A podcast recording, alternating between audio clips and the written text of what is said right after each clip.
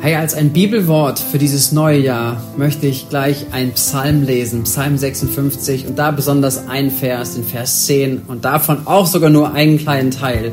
Aber dieses Wort, was dort geschrieben wird von David, ist etwas, was ich über dieses Jahr stellen möchte für unser Leben, für mein persönliches Leben, für das Leben von uns als Gemeinde. Und ich hoffe, dass ich dich damit ermutigen kann, in dieses Jahr zu gehen, in diesem Glauben, was dort auch drinne steckt. Ähm, David, David schreibt es im Psalm 56, er schreibt, eins weiß ich. Eins weiß ich, eins bin ich mir so sicher, dass du, Gott, auf meiner Seite stehst. Und diese Herausforderung oder diese, diese Aussage ist eine echte Herausforderung. Es ist kühn. Ja, manche würden sagen, das ist arrogant vielleicht. Ja, wer bist du denn, dass du sowas sagen kannst, ähm, dass man, dass man sowas über sein Leben sagt? Ist alles denn, was du tust, dann immer richtig und gut und so weiter? Nein, darum geht's nicht. Es geht auch bei David nicht darum, sondern es zeugt hier von einer echten Tiefe, von einer echten Überzeugtsein. Es, es spricht von einer, von einer engen Vertrautheit zwischen David und Gott.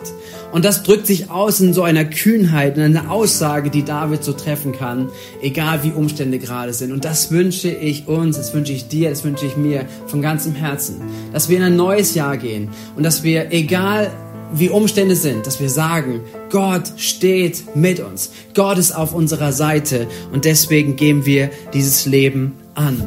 Und das ist eine Verheißung, die auch im Neuen Testament äh, seinen Widerhall findet. Wir sehen das in Jesus, der sagt ähm, in Matthäus 6, Vers 33, er gibt uns eine ähnliche Verheißung, wo, es, wo er sagt, es soll euch zuerst ums Reich Gottes gehen und um seine Gerechtigkeit. Dann wird euch das Übrige dazugetan werden. Es ist eine ähnliche Verheißung. Es ist eine, ein Überzeugtsein davon, ähm, dass was Jesus unser Leben anvertraut, dass er sagt, hey, wenn es euch in eurem Leben als allererstes um Gott und um sein Königreich, um seine Gerechtigkeit geht, dann wird alles andere hinzugetan werden. Es ist eine so krasse und starke Verheißung, die Jesus hier gibt. Und sie passt so, so gut als Paralleltext wirklich auch zu der Aussage, die David trifft in seinem Leben, dass er sagt, eins weiß ich dass du Gott auf meiner Seite stehst. Und hey, unabhängig von Umständen ist das eine Wahrheit, die wir lernen dürfen. Weil auch als König David, beziehungsweise ist er noch kein König, als David diesen Psalm schreibt, ist er nicht in einer guten Situation. David ist ja zum König gesalbt worden als junger Mensch, als Teenager, äh, als, als der Prophet Samuel dorthin kam. Er hat ihn ähm, zum, zum, zum König gesalbt aber es dauerte noch etliche Jahre, bis er auch später König war. Und das war in dieser Zwischenzeit. Und in dieser Zwischenzeit hat der König, der amtierende König, König Saul, gegen David probiert äh, vorzugehen. Er hat probiert, David zu zerstören, Davids Leben zu nehmen. Immer und immer wieder hat er versucht, ihn zu töten. Und das war jetzt eine Situation, wo, wo David auf der Flucht war vor Saul und ihm nicht mehr getraut hat und sagte, hey, ich komme noch irgendwann um, wenn ich hier bleibe. Und er ist nun zu den Feinden geflohen, zu den Philistern, nach Gad, in die Stadt Gad, unter einem König. Und er ist vor diesem König gebracht worden. Und die Menschen haben ihm gesagt, das ist David, von dem es heißt, er hat Zehntausende geschlagen und Saul nur Tausend. Aber dieses, dieser, dieser David, und der will jetzt hier sein und äh, der wird bestimmt nichts Gutes im Sinn haben. Und sie haben gegen ihn interveniert, sie waren gegen ihn, haben sich gegen ihn ausgesprochen. Und aus Angst, aus vielleicht auch vor Verzweiflung oder auch, weil wiederum sein Leben in Gefahr ist, hat er sich verrückt gestellt. Ja, er hat angefangen zu sauern, er hat angefangen, wirres Zeug zu reden, er hat angefangen, gegen Mauern und Wände zu laufen. Lest es gerne nach in 1 Samuel Kapitel 21. Also wir sehen dort, dass, dass David nicht in einer guten Situation war, sein Leben war bedroht. Und doch schreibt er genau in diesem Kontext, diesem Psalm, Psalm 56, mit dieser Aussage drinne, Gott ich weiß, dass du auf meiner Seite stehst. Und das ist eine Ermutigung, die wir brauchen. Das ist eine Kühnheit, die hier durchkommt und die ich mir so sehr wünsche für mein Leben und auch für dein Leben, für uns als Gemeinde, dass wir kühn im Glauben in dieses neue Jahr 2022 gehen. Dass wir furchtlos sind, dass wir eine, eine Sprache des Glaubens sprechen, auch wenn Umstände nicht immer gut sind auch wenn wir vor Herausforderungen stehen. Und die werden kommen. Das ist kein Geheimnis. Wir werden mit Dingen zu tun haben. Aber doch wollen wir dieses Verheiß, diese, dieses Bekenntnis auf unserem Herzen tragen. Und nicht nur in unserem Herzen, sondern auch aussprechen, dass wir sagen, Gott, wir wissen, dass du auf unserer Seite stehst. Du bist mit uns. Was ist das Problem mit Furcht? Was ist das Problem auch mit Einschüchterung? Was ist das, was bei David hätte auch eine Realität werden können? Mitten in dieser Todesfurcht, mitten in dieser Gefahr, die er hatte, hätte sein können, dass die Furcht ihn übermannt. Ich weiß nicht, wie es dir geht. Ich weiß nicht, wie du letztes Jahr erlebt hast, ob Furcht und Einschüchterung auch immer wieder in dein Leben hineingewirkt hat. Furcht und Einschüchterung bringt eins mit sich, es lähmt unser Leben. Es lähmt unsere Gesellschaft. Es lähmt uns persönlich. Es lähmt die Berufung, die Gott hineingesprochen hat. Furcht und Einschüchterung fängt an zu lähmen. Und wenn, wenn, wenn eine Lähmung hineinkommt, dann kommt als nächstes Unproduktivität, Unfruchtbarkeit. Es passiert kein Leben mehr.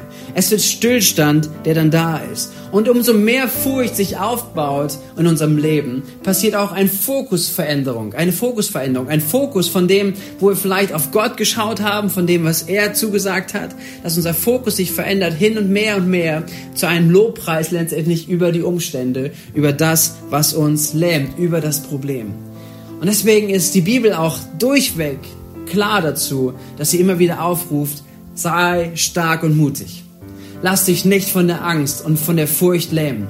Bleib nicht dort stehen. Lass dir diese Angst nicht in dein Inneres hineinkriechen, dass die Angst dich lähmt, sondern schüttel diese Angst ab, diese Einschüchterung und alles, was da ist. Es hat krasse Auswirkungen, nämlich wenn Furcht und Einschüchterung wirklich ins Leben hineinkommt, in das Herz eingreift. Wir sehen das als Beispiel äh, in, in, einigen Kapiteln äh, vorher, in 1 Samuel Kapitel 17, wo es beschrieben wird, wie Einschüchterung und Furcht funktioniert, nämlich in dem Volk von Volk Israel und wo Goliath der Riese auftritt.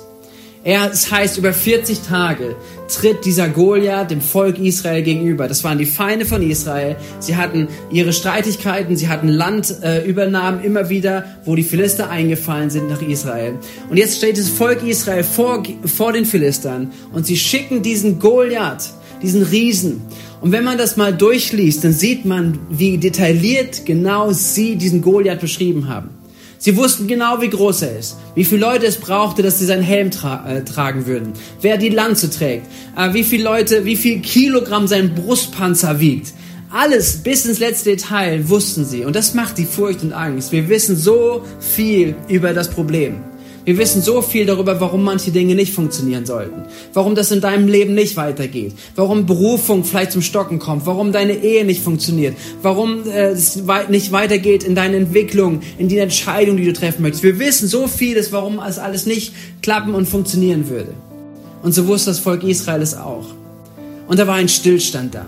Und sie hörten zusätzlich die Einschüchterung, die jeden Tag gesagt wurde. 40 Tage lang hieß es, dass er, dass er immer wieder gekommen ist. Wer seid ihr? Wo ist denn euer Gott? Schickt mir doch einen Kämpfer, wenn ihr doch so stark und mutig seid. Schickt in mir, dass er mit mir kämpft. Und wenn ich verliere, dann werden wir eure Diener sein. So hatte sie Tag für Tag verhöhnt und letztendlich den Gott, an den sie geglaubt haben. Und ich liebe das, wenn man das mal liest und lest es gerne mal rein, wie der David dorthin kommt er kommt in die Situation, er kommt in diese Szene hinein. Und was er macht, er hört das Gleiche, er sieht das Gleiche. Und er sagt, wer ist dieser? Wer ist dieser Riese? Was erlaubt er sich, dass er das Volk von Gott jeden Tag verhöhnt? Ich will mit ihm kämpfen und ich werde ihn besiegen. Hey, das ist ein Spirit, ein Geist der Kühnheit. Das ist ein Geist, der letztendlich über die Furcht und über Einschüchterung regiert und siegreich darüber ist. Und das ist das, was ich mir so sehr wünsche. Wirklich für jeden Einzelnen von uns und, und auch für uns als ganze Gemeinde, wenn wir dieses Jahr hineingehen, in das Jahr, was Gott vorbereitet hat, wo er uns hineinsendet, wo er mit uns sein wird, was er verheißen hat, dass wir hineingehen mit einer Sprache des, des Glaubens, einer Sprache der Kühnheit und dass wir Herausforderungen, denen wir gegenüberstehen, mit dem gleichen Geist entgegenstehen, wie David ihnen entgegengestanden ist. Wir sehen es, David hat diesen Kampf aufgenommen. Und er hat sich nicht von der Furcht und von der, von der Einschüchterung übermannen lassen, sondern er hat es besiegt. Und sein Prinzip, wie das gehen kann, da möchte ich dich ganz kurz mit hineinnehmen, nochmal in den Psalm 56, weil da ist ein, ein Prozess beschrieben, wie David mit Furcht und mit Einschüchterung umgeht. Und das, wenn wir das sehen in unserem Leben, wenn du siehst, rückblickend auf dieses letzte Jahr, was alles dich gelähmt hat, dann lass dich davon ermutigen und herausfordern, dein Leben anders anzugehen, auch in diesem Jahr. Was können wir tun, wenn Furcht und Angst in unser Leben hineinkommt? Lasst mich lesen, ähm, nochmal Psalm 56 ab Vers 2. Dort ist dieser Psalm beschrieben, dieses Gebet, dieses Lied, was David schreibt. Er sagt, Gott, hab Erbarmen mit mir, denn man stellt mir nach. Unaufhörlich werde ich bedrängt und angefeindet. Meine Feinde dringen ständig auf mich ein. Viele kämpfen gegen mich, du Höchster. Doch wenn ich Angst bekomme, setze ich mein Vertrauen auf dich. Ich preise Gott für seine helfende Worte. Ich vertraue ihm und habe keine Angst. Was könnte ein Mensch mir schon antun? Und das ist eine Beschreibung, die, die weggeht von der Furcht, die lähmt, weg von der Einschüchterung hin zum Sieg. Was sind die vier Schritte, die, hier, die wir hier sehen können? Das erste ist, David erkennt seine Ängste. Er enttarnt sie, er entlarvt sie, er sagt, hier ist eine Angst, die ich habe und er bringt sie Gott. Und mit seinen Ängsten, das ist das Zweite, diese Ängste, sie, er ändert sie, denn er sagt, ich werde meine Ängste Gott bringen und ich stille meine Ängste mit Vertrauen in Gott. Das heißt, ich lerne wirklich, diese Ängste wahrzunehmen, sie Gott zu bringen und zu sagen, Gott, aber diese Ängste, sie unterstelle ich jetzt dir. Und ich sage, Gott, du bist in meinem Leben. Und ich vertraue dir für mein Leben. Ich vertraue dir, dass du mein Leben in der Hand hältst. Und in diesen Momenten verändert sich etwas. Geistlich gesehen verändert sich Atmosphäre. Geistlich verändert sich ein Leben, eine Ausrichtung. Und das ist das, was wir hier sehen bei David. Und dann heißt es, er nimmt sein Wort an. Das ist das dritte. Das heißt, erste Ängste erkennen. Das zweite sind die Ängste mit Vertrauen in Gott stillen. Das dritte, sein Wort annehmen. Und was ist das Wort, was David hört? Wir sehen es zweimal beschrieben, auch in seinem Psalm, nämlich, was können Menschen mir schon antun? Was können Menschen mir antun? Ja, sie können mir möglicherweise wirklich etwas antun. Sie können mir wirklich nach meinem Leben trachten. Sie könnten mich sogar wirklich umbringen. Aber er sagt damit etwas. Aber mein Gott, er ist größer. Letztendlich können Menschen nichts tun, was Gott nicht in seiner Hand hält. Über meinem Leben regiert Gott. Und ich wünsche uns so sehr, dass so ein Vertrauen, so eine Kühnheit unserem Glauben da ist, dass wir sagen, was können uns Menschen antun? Was können, was können, was kann die Pandemie uns antun in dem Sinne? Ja, sie können uns herausfordern, sie mag uns einschränken, aber, aber nicht uns, nicht unseren Geist, nicht unseren Glauben und auch nicht die Bereitschaft zu sagen, Gott, wenn du uns führst, wo auch immer du uns hinführst, wir wollen gehen. Wir wollen dort hineingehen. Was können Menschen mir schon antun? Und das vierte, was er tut, er preist Gott. Und diese Schritte wünsche ich dir, wünsche ich uns, dass wir sie gehen, dass wir die Angst entdecken, dass wir sie stillen im Vertrauen mit Gott, dass wir sein Wort annehmen, was er hineinspricht und dass wir ihn preisen werden über all dem. Das ist das, was Jesus uns, auch seinen Jüngern verheißen hat für dieses Jahr. Ein Leben, was nicht bestimmt ist von Furcht, sondern was frei ist von Furcht. Das ist, was Jesus dir geben möchte und was er uns gibt in der Beziehung, wenn wir ihm Raum dafür geben.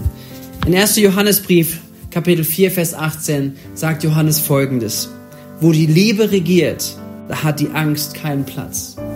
Da, wo Jesus in deinem Leben regiert, da, wo du ihn reinlässt, da, wo du auch deine Herausforderungen, deine Ängste ihm gibst, dann hat die Angst keinen Platz. Gottes vollkommene Liebe vertreibt jede Angst. Das ist, das ist etwas, was eine Wahrheit ist. Und diese Wahrheit wollen wir entdecken. Der Wahrheit wollen wir Raum geben, indem wir uns Zeit nehmen für die Liebe Gottes. Dass wir ihr Raum geben und dass wir Angst ersetzen durch Liebe. Paulus schreibt es eine, eine, eine Aussage in, in seinem Brief an die Römer, Kapitel 8, etwas so starke Verse, wo es genau darum geht, dass wir unser Leben vielleicht durch Herausforderungen gehen, aber nicht übermannt sind von Angst und gelähmt werden von Einschüchterung, sondern dass wir ein tieferes Vertrauen in Gott haben. Er schreibt es wie folgt, Römer 8, Vers 28, eins, aber wissen wir, alles trägt zum Besten derer bei, die Gott lieben. Sie sind ja in Übereinstimmung mit seinem Plan berufen. Er geht weiter, Vers 35. Was kann uns da noch von Christus und seiner Liebe trennen? Not, Angst, Verfolgung, Hunger, Entbehrungen, Lebensgefahr, das Schwert des Henkers? Ja, ich bin überzeugt, dass weder Leben noch Tod, weder Engel noch unsichtbare Mächte, weder Gegenwärtiges noch Zukünftiges, noch gottfeindliche Mächte, weder Hohes noch Tiefes, noch sonst irgendetwas in der ganzen Schöpfung uns je von der Liebe Gottes trennen kann, die uns geschenkt ist in Jesus Christus, unserem Herrn. Was für eine krasse Aussage. Und wie wichtig ist, dass wir sie bis in unser Innerstes wirklich annehmen. Nicht als ein Wissen in unserem Kopf, sondern wirklich tief verankert in unserem Herzen. Dass wir wissen, wir sind angenommen, wir sind geliebt.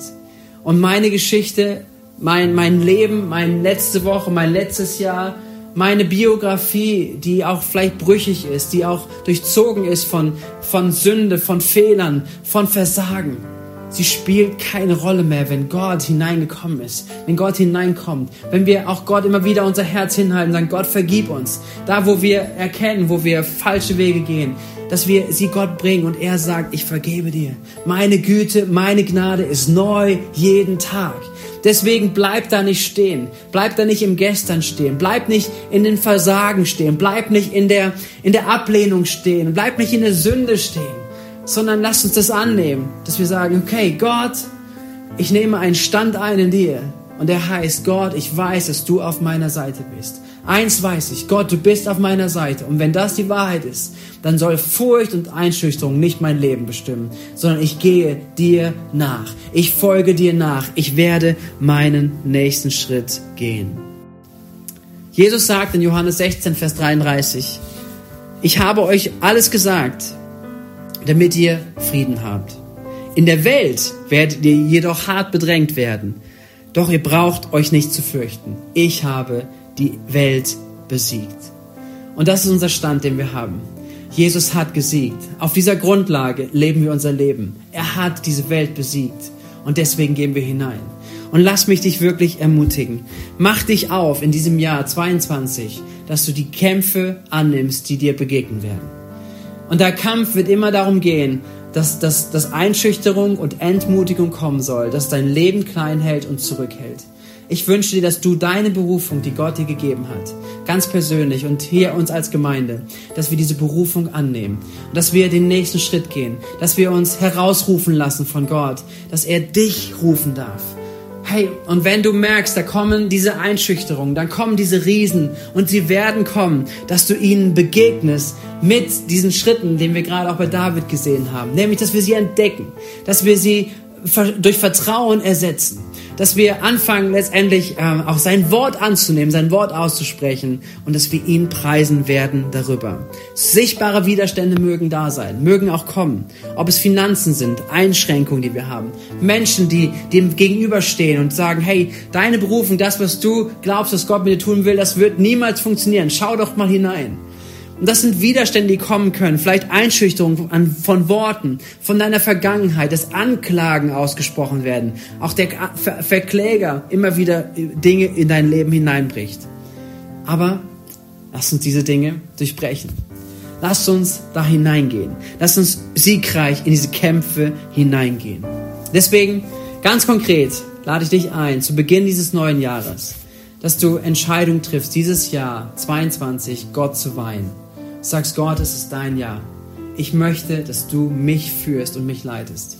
Und dass du derjenige bist, der, der, der mich führt. Ich entscheide mich, auf dein Wort zu hören. Ich entscheide mich, dich zu fragen. Ich entscheide mich auch, da dran zu bleiben, wenn du mich führst und ein Wort für mein Leben hast. Ich will keine Abkürzung gehen, sondern ich will ein klares Leben mit dir leben, ein klares Ja mit dir leben. Und Gott, die Furcht und die Einschüchterung soll mich nicht aufhalten. Hey, wenn das dein Gebet ist, ich würde es so sehr lieben, einfach dich dazu zu ermutigen und auch mit dir noch gemeinsam zu beten, jetzt zum Abschluss dieses Impulses. Aber ich wünsche mir so sehr, dass es wirklich ein ganzes Gebet ist von jedem Einzelnen, von uns als ganzer Gemeinde und dass wir einander ermutigen, dort hineinzugehen.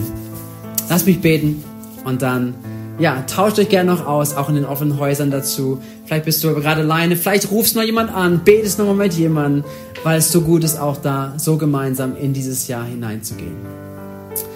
Herr Jesus, zum Beginn dieses neuen Jahres wollen wir als Gemeinde uns aufmachen, dein Wort Raum zu geben. Ich danke dir für die Ermutigung, die wir haben dürfen durch David, durch sein, durch sein Wort, durch sein Psalm, was in deinem Wort wiedergegeben ist, Herr. Dass wir diese, diese Aussage von ihm annehmen dürfen für uns. Gott, eins weiß ich, dass du auf meiner Seite stehst. Und ich bitte dich, dass diese Kühnheit des Glaubens da durchspricht, Herr.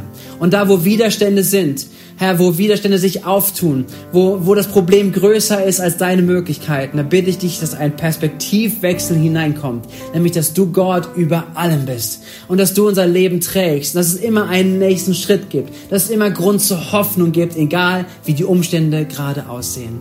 Geist Gottes, ich bitte, dass du jetzt wirkst, dass du jetzt sprichst zu Menschen, dass Menschen Entscheidungen treffen, Herr, dieses Jahr dir wirklich zu weihen. Herr, zu sagen, Gott, du sollst führen, du sollst reden und dass Menschen hineingehen in ihren nächsten Schritt in ihre Berufung.